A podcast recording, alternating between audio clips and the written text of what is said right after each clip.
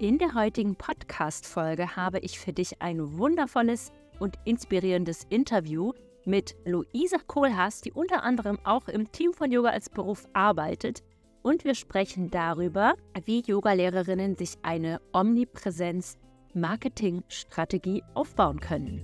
Willkommen in deinem Yoga als Beruf Podcast. Der Podcast für Inspiration und handfeste Tipps für den Aufbau deines Yoga-Business.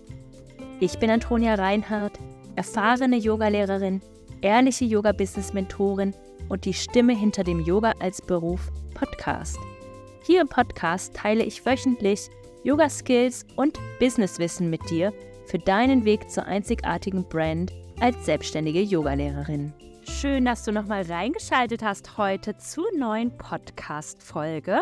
Ich stelle dir gleich die tolle Luisa vor, die im Team Yoga als Beruf arbeitet und wir sprechen über ihr Fachthema, nämlich Omnipräsenzstrategie. Luisa arbeitet ja bei uns im Team vielen Technikbereichen im Hintergrund betreut zum Beispiel die Plattform, wo die Online-Kurse sind, Thrivecard, kümmert sich aber auch um Pinterest und viele, viele Dinge. Sie ist Expertin und auch virtuelle Assistentin für Marketing und insbesondere Omnipräsenz. Sie hat also auch einen eigenen Pinterest-Kanal, Instagram-Kanal, Podcast und vieles mehr. Das erzählt sie euch gleich auch. Und vor allem erklärt sie in der heutigen Podcast-Folge, was man tun kann als Yogalehrerin, wenn man sich weiterentwickeln möchte mit digitalen Produkten, wie man startet mit Marketing für Yogakurse, was ihre liebsten Tools sind, für wen sich Pinterest eignet, für wen sich Pinterest nicht eignet, die besten Tipps zum Starten und so vieles mehr.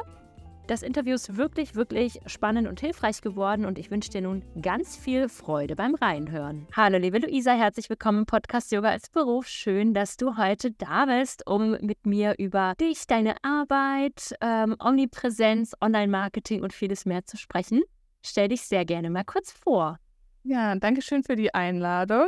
Und ich bin Luisa und ich unterstütze dich ja auch in deinem Team. Und zwar unterstütze ich gerne bei der Omnipräsenz im Marketing. Also falls jemandem Omnipräsenz nicht sagt, dann erkläre ich das jetzt einmal nochmal kurz. Omnipräsenz bedeutet, dass du auf allen Plattformen sichtbar bist, wo deine Zielgruppen sind und wo du auch Bock drauf hast. Also du solltest jetzt nicht unbedingt Plattformen bespielen, wenn du die selber bespielen musst, wo du nicht so Lust drauf hast, aber dennoch dir eben eine Strategie für dein Marketing auch einmal ja ausdenken oder dir äh, einfach mal finden für dich, damit du eben auch deine Wunschkunden ansprechen kannst und die auch auf dich zukommen können. Ja, das hast du schon mal sehr schön gesagt. Ähm, erzähl doch mal, was machst du alles so im Team Yoga als Beruf? Jetzt neue Podcasts schneiden. Also ich darf das Ganze hier jetzt auch äh, dann nachher nochmal anhören.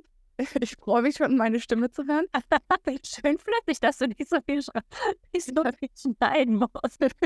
Ich passe auf nicht so viel M und nicht so viele Ruhephasen hier in diesem Podcast. Nee, also Podcast mache ich. Ich habe mit Pinterest Marketing ja für dich angefangen und ich habe dich auch unterstützt bei dem Thrivecard-Umzug für alle, die schon Kunden sind bei Antonia. Wir sind ja umgezogen auf Thrivecard. Ja, und das hatte einfach den Vorteil, dass es sehr, sehr viel günstiger war als EloPage und dennoch einen Zahlungsanbieter hat und man hat eben aber auch die Kursplattform dahinter. Ja, genau. Also wäre Luisa nicht, wären wir wahrscheinlich immer noch bei EloPage und ich würde mich jeden Monat über meine hohen Kosten auf aufregen. Also äh, genau, ich mache gleich schon mal einen kleinen Shoutout falls jemand mal einen Online-Kurs umziehen möchte, sich dazu nicht in der Lage fühlt, die emotionalen Kapazitäten dafür nicht aufbringen kann, könnt ihr ja mal Luisa anfragen. Genau, weil das ist natürlich einfach relativ viel Aufwand, die ganzen Kundinnen umzuziehen, die ganzen Videos, die ganzen Workbooks, die ganze, alles, was dahinter steht, äh, neu einrichten, Sales Pages neu einrichten und so weiter. Aber wir haben diesen Kraftakt letztes Jahr gemeistert. Also der Prozess, ich würde sagen, der ist immer noch nicht abgeschlossen. Ein Kurs ist immer noch nicht umgezogen, aber wir sind auf der Zielgeraden, würde ich sagen sagen. Ja, spannend. Erzähl noch mal ein bisschen mehr. Was gehört alles zu einer Omnipräsenzstrategie? Zuallererst, so eine Omnipräsenzstrategie ist immer sehr, sehr individuell. Das meinte ich ja auch schon mit dem, was dir halt eben Spaß macht oder was zu deinem Business auch passt und wo halt eben deine Zielgruppe auch unterwegs ist. Wenn du dein Unternehmen oder dein Yoga-Business auch startest, würde ich dir immer raten, einfach mal zu schauen, okay, da gibt es ja auch unterschiedliche Zielgruppen. Also sei es jetzt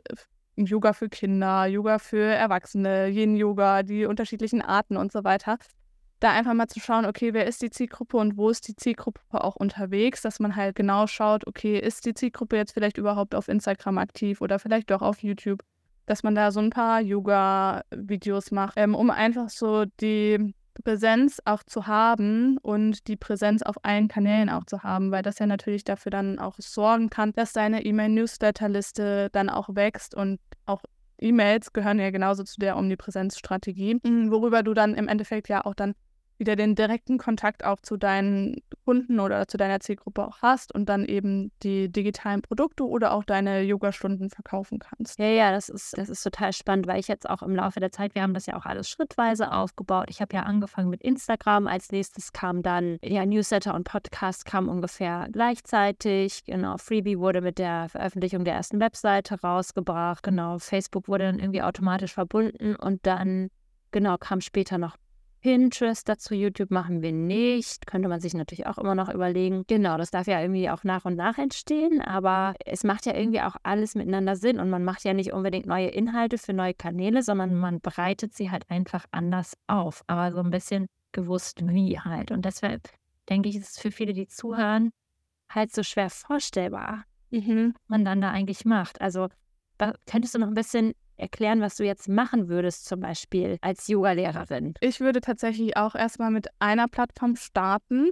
Ich würde mir, denke ich, eine Strategie ausarbeiten und einfach mal schauen, okay, so und so sieht das aus. Das sind die Steps, die in den nächsten Monaten und Jahren vielleicht auch kommen. Das einfach so für sich auf dem Schirm zu haben, aber dann mit einer beziehungsweise zwei Plattformen einfach zu starten, zu schauen, okay, dass man eine Social Media Plattform hat. Das kann muss nicht Instagram sein, kann auch LinkedIn oder TikTok oder ähnliches sein. Also einfach eine Social-Media-Plattform, die dahinter steht, dass du auch direkt in den Austausch mit den Leuten kommst und da auch direkt die Reichweite bekommst und dann halt eben eine Suchmaschine. Das kann eben eine Webseite sein, das kann aber eben auch eine ja, Pinterest sein oder eben YouTube. Das sind ja alles Suchmaschinen, aber dass du dir da eben zwei Plattformen aufbaust und das aber auch nacheinander und das nicht unbedingt gleichzeitig, sondern eben zeitsparend hintereinander aufbaust und dann kannst du eben auch von dem Content, der auf der Suchmaschine ist, also sei es, du hast einen Blog, wir nehmen jetzt mal das Blogbeispiel, oder eben den YouTube-Account, kannst du die Videos oder den Blogbeitrag dann ja eben auch für Instagram nutzen, sodass das halt eben auch ein bisschen zeitsparender ist. Sei es, du mal schreibst einen Blogbeitrag über das Thema 10 Gründe für Yoga, dann kannst du das Thema ja auch in einem Karussellbeitrag auf Instagram aufgreifen, in einem Reel auf Instagram aufgreifen, in deiner Story auf Instagram aufgreifen. Und das könntest du, wenn du dann weitergehst, gehst und weitere Kanäle aufbaust, nach eben diesen zwei Kanälen, die erfolgreich laufen, kannst du dann ja auch in deinem Newsletter dann auch teilen. Also, dass du dann wöchentlich einen Newsletter schreibst, wo du dann eben über die neuen Blogbeiträge auch informierst und dann vielleicht drei Tipps mit rausgibst und sagst, die andere findest du halt eben in meinem Blogbeitrag oder in meinem neuesten YouTube-Video findest du halt eben das Workout, was ich dir hier halt eben beschreibe. Ja, ich finde gerade, wenn man diese Hauptmarketing-Kanäle nutzt, wie YouTube, Blog oder Podcast, dann ist es schon wirklich notwendig, auch Newsletter zu haben, einfach weil man ja bei jeder Veröffentlichung automatisch schon ein Thema hat und das den Leuten halt nochmal direkt ins Postfach schicken kann. Also wirklich super, super praktisch. Ja, also es hat nicht jedes Mal neu erfinden, sondern halt die Inhalte irgendwie gut verwerten. Und deshalb, ja, wie arbeitsintensiv ist das? Ist es schon arbeitsintensiv natürlich, aber ich finde, wenn man sich guten Content überlegt, und geübt ist im Recyceln, ist die, dauert es auch gar nicht mehr so lange. Ja, man muss eine gewisse Arbeit rein investieren. Gerade am Anfang dauert das halt einfach länger, dir so eine Content-Bibliothek auch aufzubauen. Also du kannst es ja auch in einem Projektmanagement-Tool wie beispielsweise Notion oder ClickUp machen, dass du dir da einmal alles runterschreibst, was du an Ideen hast oder dir auch eine Notizen-App einfach auf dein Handy lädst und dir da immer alle Einfälle, sei es, wenn du kurz vorm Schlafengehen bist, einfach mal runterschreibst und das dann einmal ausarbeitest. Und wenn du die dann irgendwann einmal ausarbeitet hast, dann kannst du dich dann, wenn du, wenn Instagram-Content dann wieder dran ist, um den zu erstellen, kannst du dich ja einfach eben in diese Content-Bibliothek reingeben und kannst dann schauen, okay, über das Thema könnte ich nochmal was teilen, weil das passt ja zu dem aktuellen Produkt, was ich habe. Oder zu dem Thema könnte ich nochmal was teilen, weil es ist schon ein bisschen länger her, dass ich was dazu geteilt habe. Und du darfst natürlich auch auf Instagram den gleichen Inhalt nochmal neu ausspielen. Weil es erinnert sich eh kein Mensch an das, was du vor einem oder zwei Jahren geteilt hast. Also und auch kein Mensch scrollt so weit runter, sodass du auch selbst auf den Plattformen dann nochmal die Themen recyceln kannst. Ja, auf jeden Fall. Das ist total wichtig. Und da hast du was angesprochen. Also ich glaube, für so eine gute Omnipräsenzstrategie braucht es einfach eine richtig ordentliche Organisation. Mhm. Das ist viel weniger wirklich inhaltlicher Aufwand, als dass man halt wirklich einen strukturierten Abfolgeprozess hat für sich selber erst mache ich das, dann mache ich das. Bei mir ist es zum Beispiel so, zentral ist halt die Podcast-Folge. Aus der Podcast-Folge raus ergeben sich Instagram-Posts, ergibt sich Pinterest, ergibt sich der Newsletter und so weiter. Aber das würde ich jetzt mal abgesehen von Instagram auch als meinen Hauptmarketing-Kanal ansehen. Genau, das muss man sich aber halt einfach überlegen und das kommt auch nicht von heute auf morgen. Das darf halt irgendwie ja ein Stück weit wachsen. Ja, ich meine, du machst das ja auch jetzt schon so ein bisschen und Marketingstrategien dürfen sich auch immer ändern. Also auch wenn du sagst, ah ja, ich habe ja jetzt schon, das ist ja der Vorteil an Suchmaschinen, ich habe ja jetzt schon ein paar Blogbeiträge geschrieben, dann können die ja immer wieder aufgefunden werden. Und das gleiche ist ja auch mit Pinterest oder auch beim Podcast. Deine Podcast-Folgen, die werden halt immer wieder suchbar sein. Und deswegen können auch immer wieder Leute auf dich aufmerksam werden. Und dann muss man halt auch da dementsprechend die Produkte einfach so ein bisschen anpassen, dass man da eben auch Evergreen-Produkte hat, die halt immer möglich sind zu kaufen und vielleicht dann nicht unbedingt einen Workshop, der morgen ist, weil das funktioniert nicht unbedingt auf einem Podcast, wo es dann halt so ein bisschen darum geht, dass man das so ein bisschen längerfristiger auch plant. Hm. Ja, das ist total spannend das können wir ja auch tatsächlich tracken, was du sagst. Ne? Wir können ja, wenn wir Google-Account haben, können wir ja ähm, also Google, über Google Analytics oder wie auch immer man das heutzutage nennt, ja, gucken, wie viele Impressionen, bei wie vielen Suchbegriffen wurden wir gefunden. Viele Leute haben auf Blogbeiträge geklickt, dann weiß man ja auch, wie das alles weitergelaufen ist. Auch das kann man ja sozusagen so ein bisschen, ja, einplanen. Und tatsächlich gibt es ja seit neuestem bei Spotify, also bei Anchor, nee, es heißt nicht mehr Anchor, es heißt jetzt Podcasters for Spotify, auch diese Auswertung mit den Impressionen. Und dann sieht man, in wie vielen Suchen ist man in, in, in den letzten 30 Tagen aufgetaucht und solche Sachen. Also ich finde das halt, solche Strategien, also wenn man sich gerne mit Daten auseinandersetzt, ist es auch wirklich wahnsinnig spannend einfach. Ja, ja, das ist auch, auch ein wichtiger Tipp für die Omnipräsenz, dass wenn du Plattformen anfängst, dass du da auf alle Fälle auch mal in die Analytics reingehst. Das zwar ein leidiges Thema bei vielen, die sich einfach die Analytics dann nicht anschauen, aber damit, daraus kann man halt so viele Analysen einfach ziehen. Man kann sagen, okay, das könnte man anpassen wegen dem und dem Analytik oder hm, ja, also dass man da einfach schaut, okay, das, was man optimieren kann, um halt noch mehr Aufrufe beispielsweise auf der Webseite zu bekommen. Ja, ja, genau. Das ist gehört halt irgendwie einfach dazu, weil nur daraus sehen wir halt, welcher Content halt funktioniert. Es ist ja auch immer so schön zu sehen, wie viele Real-Aufrufe man hat. Dann weiß man auch, was funktioniert und genauso kann man halt noch tiefer dann reingehen. Du machst ja, also, ne, Omnipräsenz ist ja so ein Überbegriff. Du beschäftigst dich ja sehr, sehr viel mit Online-Marketing. Mhm. Deswegen wollte ich dich mal fragen. Heißes Thema bei mir natürlich dauerhaft in der Community. Was mache ich als Yoga-Lehrerin, wenn ich mich weiterentwickeln möchte? Digitalen Produkt.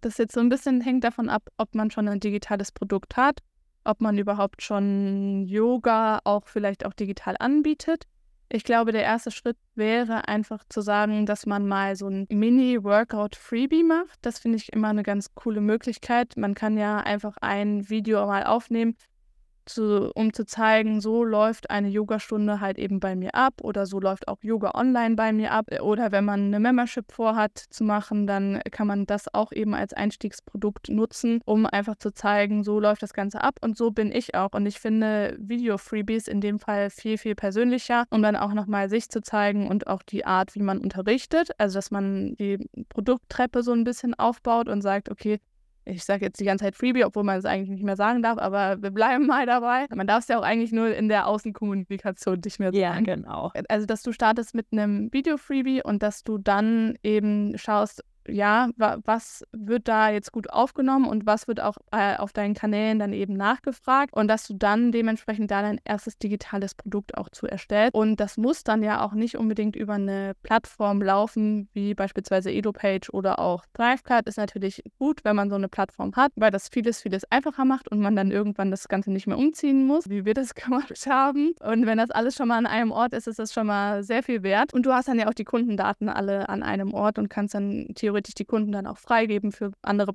Produkte. Das wäre, glaube ich, der nächste Schritt, dass ich einmal schauen würde, okay, wie ist die Reaktion eben auf dieses Freebie, dass du da auch vielleicht sowas einbindest wie einen Call mit dir und dass man dann eben Reaktion auch oder Feedback auch in diesem Call bekommt.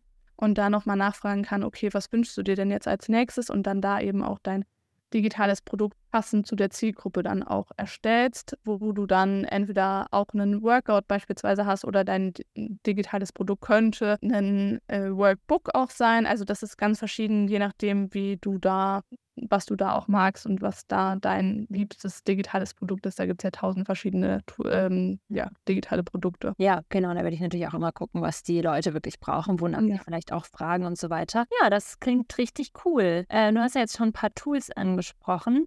Was sind denn so deine liebsten Tools? Also wenn wir jetzt mal unabhängig von den Plattformen schauen, bei Plattformen ist es natürlich Pinterest, aber auch der Podcast. Aber wir schauen jetzt mal unabhängig davon nutze ich super gerne. Es gibt ja so super viele Einplanungstools. Ich nutze da Later, heißt das. Da kannst du halt eben den ganzen Social Media Plattformen und auch Pinterest bespielen und das quasi gleichzeitig, sodass du ein Content Piece hast und das auf alle Plattformen verschicken kannst.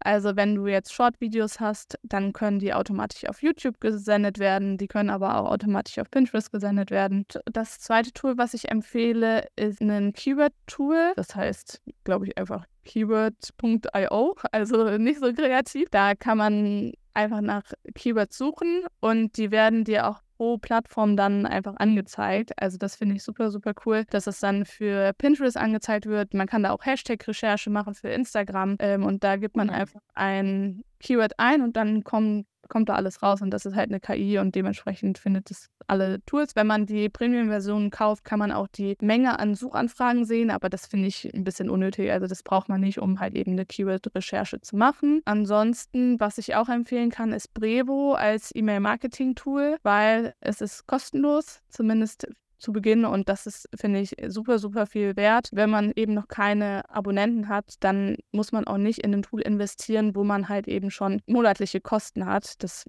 bringt ja nicht so viel. Und du kannst darüber auch Meetings laufen lassen. Du könntest dein CRM-System, also Customer Relationship Management System, auch darüber laufen lassen. Genau, das wäre auch so ein Marketing-Tool, was ich empfehlen kann. Sehr cool, das sind sehr, sehr coole Tipps. Danke dir. Können wir dann ja auch nochmal nennen oder wenn ihr wenn ihr Nachfragen habt, meldet euch einfach bei Luisa. Ich verlinke ihre kompletten Kontakte, dann könnt ihr sie einfach nochmal fragen. Sie hat ja, du ähm, empfiehlst sowas ja auch auf deinem Instagram-Kanal zum Beispiel. Ja, Pinterest haben wir hier lange im Podcast nicht mehr gesprochen. Ich glaube, vor zwei Jahren oder so haben wir das, haben wir da mal drüber gesprochen. Für wen eignet sich Pinterest? Pinterest eignet sich nicht für jeden und es eignet sich auch nicht für Leute, die gerade erst starten und noch nichts an Kanälen oder Produkten auch aufgebaut haben. Das lohnt sich halt eben erst, wenn man so eine gewisse Präsenz hat. Also das bedeutet, wenn man gewisse Plattformen auch einfach bespielt, wenn man andere Suchmaschinen hat, die man bespielt, wie jetzt bei Antonia halt eben der Podcast, der Blog und auch eben dann ein bisschen halt eben Instagram kann man ja auch nutzen. Oder eben aber auch die ganzen digitalen Produkte von dir, das Workbook beispielsweise oder auch den Basic-Kurs oder die ganzen Freebies, die du hast, dann lohnt sich das, wenn man halt viele Dinge hat, auf die man verlinken kann. Aber es lohnt sich halt nicht, wenn man sagt, oh ja, ich möchte jetzt einfach mal so wie auf Instagram ein bisschen was posten. Das bringt halt dann nicht so viel, weil du auch nichts verlinken kannst und die Leute auch nicht weitergehend eben deine Produkt-Journey oder deine generell Customer-Journey durchlaufen können weil dann da ja so viele Schritte auch einfach fehlen. Und eigentlich ist Pinterest halt ein super cooles Tool, um ein paar Schritte einfach in dieser Customer Journey zu überspringen. Aber wenn da noch nichts ist zum Überspringen, dann lohnt sich das halt einfach auch nicht. Spannend, ne? Das ist, äh, das ist eine Plattform, die ist irgendwie auch nicht so leicht zu verstehen, habe ich immer das Gefühl. Ja, also die ändern auch ständig ihren Algorithmus. Ist ja bei Instagram ähnlich, also dass man da immer so ein bisschen up to date bleiben muss. Und die wollen halt natürlich mittlerweile auch Geld verdienen einfach. Und deswegen werden die Ads auch sehr, sehr gut aus ausgespielt. Die sind auch noch relativ günstig im Gegensatz zu Instagram oder Meta generell. Die haben ja auch nochmal ja. die Preise jetzt auch angezogen. Da kriegst du halt relativ viel Reichweite dann für das, was du